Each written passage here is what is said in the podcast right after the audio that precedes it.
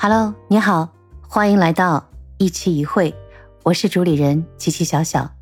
今天想跟大家聊一聊我最近才关注到的一个词语，叫信息茧房。当我第一次在看某一个短视频看到它的时候，对我来讲是个新鲜词。但是我在网上查阅它的时候，我才发现信息茧房这个概念呢，是由美国学者凯斯桑斯坦在二零零六年出版的《信息乌托邦：众人如何生产知识》中就已经提出了。信息茧房，它是指人们往往只注意自己关注的，或者是使自己愉悦的信息，久而久之呢，人们就会将自身桎梏于像产茧一般的茧房中。每天看到的信息全是自己感兴趣的，却忽略了更多、更宽广的视野。想想，的确是这么回事啊。比方说，疫情之前的我，在某宝的购物软件上，真的，我如果今天查阅了什么，第二天就会海量的推送给我类似的信息。这也是我后来在购物的时候采取的一种谨慎的态度，我会把它先放入购物车。然后我再会观察一段时间，因为它会不断的推类似的一些呃信息资料，我从中呢在不断的去审核，选择出我最想要的那个店家的东西。这对我来讲，我倒觉得是非常的便利和贴心了。当然，可能还有一些小伙伴喜欢看短视频或者看抖音，我相信你们有更多的感悟，就是。如果你设计了某一个领域，或者是设计了某些类似的一些信息的时候呢，它会不断的推给你，因为它是揣摩你的信息嘛，这就是大数据的运用，对不对？所有这一些云端大数据的运用，我相信每个人享受着它带给你的便利、服务，还有精神层面的放松。呃，甚至我们出去游玩的时候很爽的，比方说我就带一部手机走出门去，对。有一句话不是说吗？出门不用带钱了，什么都可以不用带，千万得带上手机，因为有部手机，你就可以发生所有的消费行为。手机带给我们的便利那就太多太多了。疫情发生了，我们禁锢在家里，可能一开始有些朋友说，你就过好自己的生活，尽量少接触这种网络，或者是不要看手机。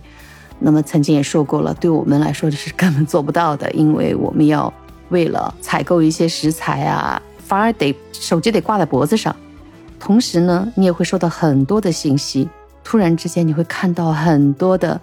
不好的信息，但它是真实的。有些病人得不到紧急的救治，失去了生命。呃，再有一些吧，比方说我熟悉的一个比较好的一个小区里，他们联名签署了生死状，也就是说，如果谁万一阳的话，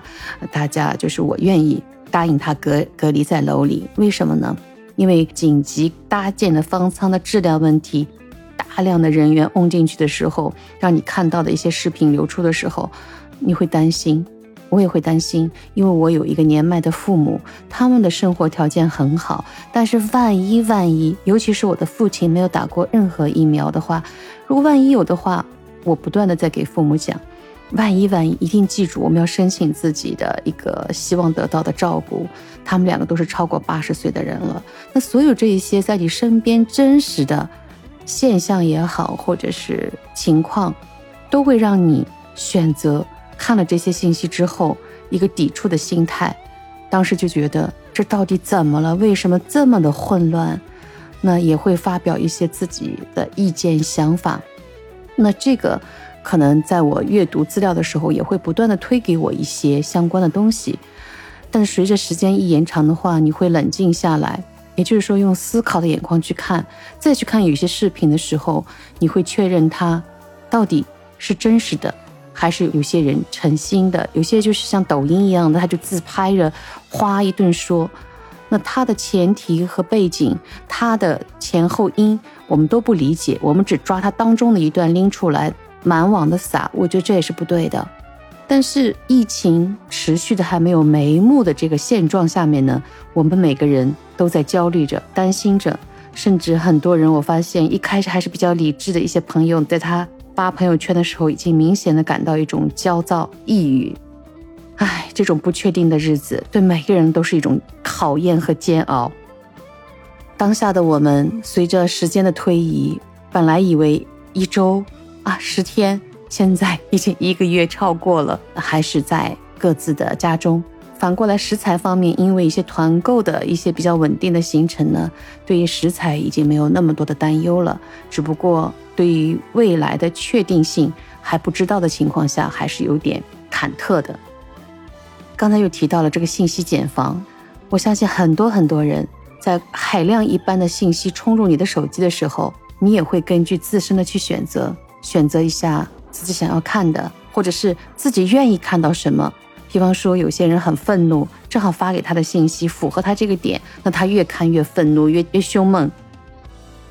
如何避免这些东西呢？我在网上仔细看的时候呢，其实啊，在当下云端数据这么繁盛的时代下面，你想避免这种信息茧房对你的影响是不可能的。那反过来，我们自己可以做什么呢？仔细学习的时候发现，必须自己要多去学习，你对事物的认知。要成体系，要有全局，要总体去看的思维，而且要有逻辑性。同时呢，这样一个话题它的延展性，而不是一点上你的不断的泄愤或者是情绪的宣泄。所以我是觉得，人们在一生当中认知这个世界，它需要太多的知识构架了。对我们当下来讲，我们首先第一个收获就是知道了有信息茧房这样一个概念。它的英文单词叫 information cocoons，查了查在日语里面怎么说，我估它也是个外来语了。但是我刚提到了当下的世界，当下的社会信息爆炸时代，这个数据云端数据无限增大这样一个大背景是无法改变的。它有一个单词叫云端数据的备份，对吧？那么这个备份的词呢，我找到了，日语叫 backup。叫 backup，还有一个叫 background 呢，就是它在后台的运算，也就是我们刚提到的，我们只要在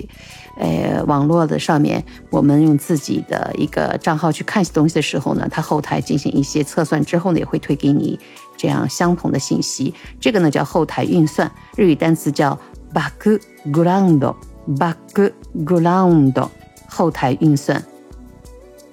好，今天两个单词，备份。Backup 后台数据运算，Background，Background。今天的这个信息茧房你理解了吗？我想听了这样的一个解说，那么使自己不要受制于、桎梏于这样的一个信息给你造成的一个像产茧一样的房中，不断的跳脱出来，用更新颖的思维，用更逻辑的认知去看这个社会，看自己的世界，看你周边的生活。也许它也是一种解压、让你愉悦的方式。好了，今天就到这里，欢迎你的订阅、关注和留言哦，我们下期见。